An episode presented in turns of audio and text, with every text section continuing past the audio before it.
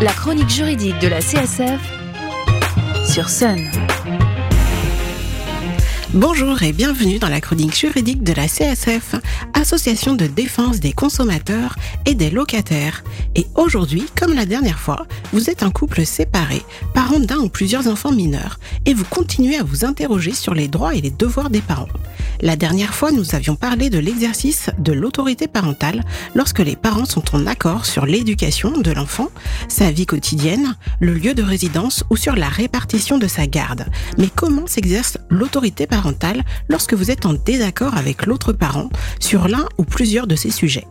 Eh bien, en cas de désaccord avec l'autre parent, la solution reste le recours judiciaire. Cependant, depuis la loi du 18 novembre 2016, une tentative de médiation familiale est désormais obligatoire avant de saisir le juge.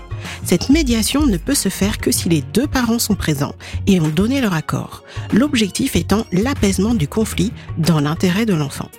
Le premier entretien est gratuit. Ensuite, une participation est demandée suivant les revenus de chacun. Une aide juridictionnelle peut être accordée toujours selon les revenus. La priorité est donnée au dialogue entre les parents.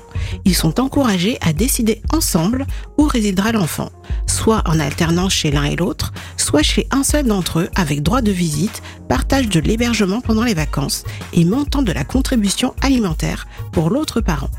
Le versement de la pension alimentaire est également source de conflit quand elle n'est versée qu'occasionnellement, voire pas du tout, par le parent n'hébergeant pas l'enfant en continu. Pour remédier à cette situation, depuis octobre 2020, la CAF, la Caisse d'allocation familiale, et la MSA, la Mutualité sociale agricole, peuvent servir d'intermédiaires financiers entre les parents séparés. Après une période expérimentale, ce système a été généralisé en janvier 2021 et se met en place à la demande de l'un des parents. L'organisme perçoit alors la pension due auprès du parent débiteur et la reverse à l'autre parent créditeur. En cas d'impayé, c'est la CAF ou la MSA qui se chargera de récupérer les sommes non versées via une agence de recouvrement qui est l'ARIPA. À noter que depuis le 1er mars 2022, avec l'accord des deux parents, tout nouveau divorce qui fait l'objet d'une décision judiciaire sera soumis à cette intermédiation financière.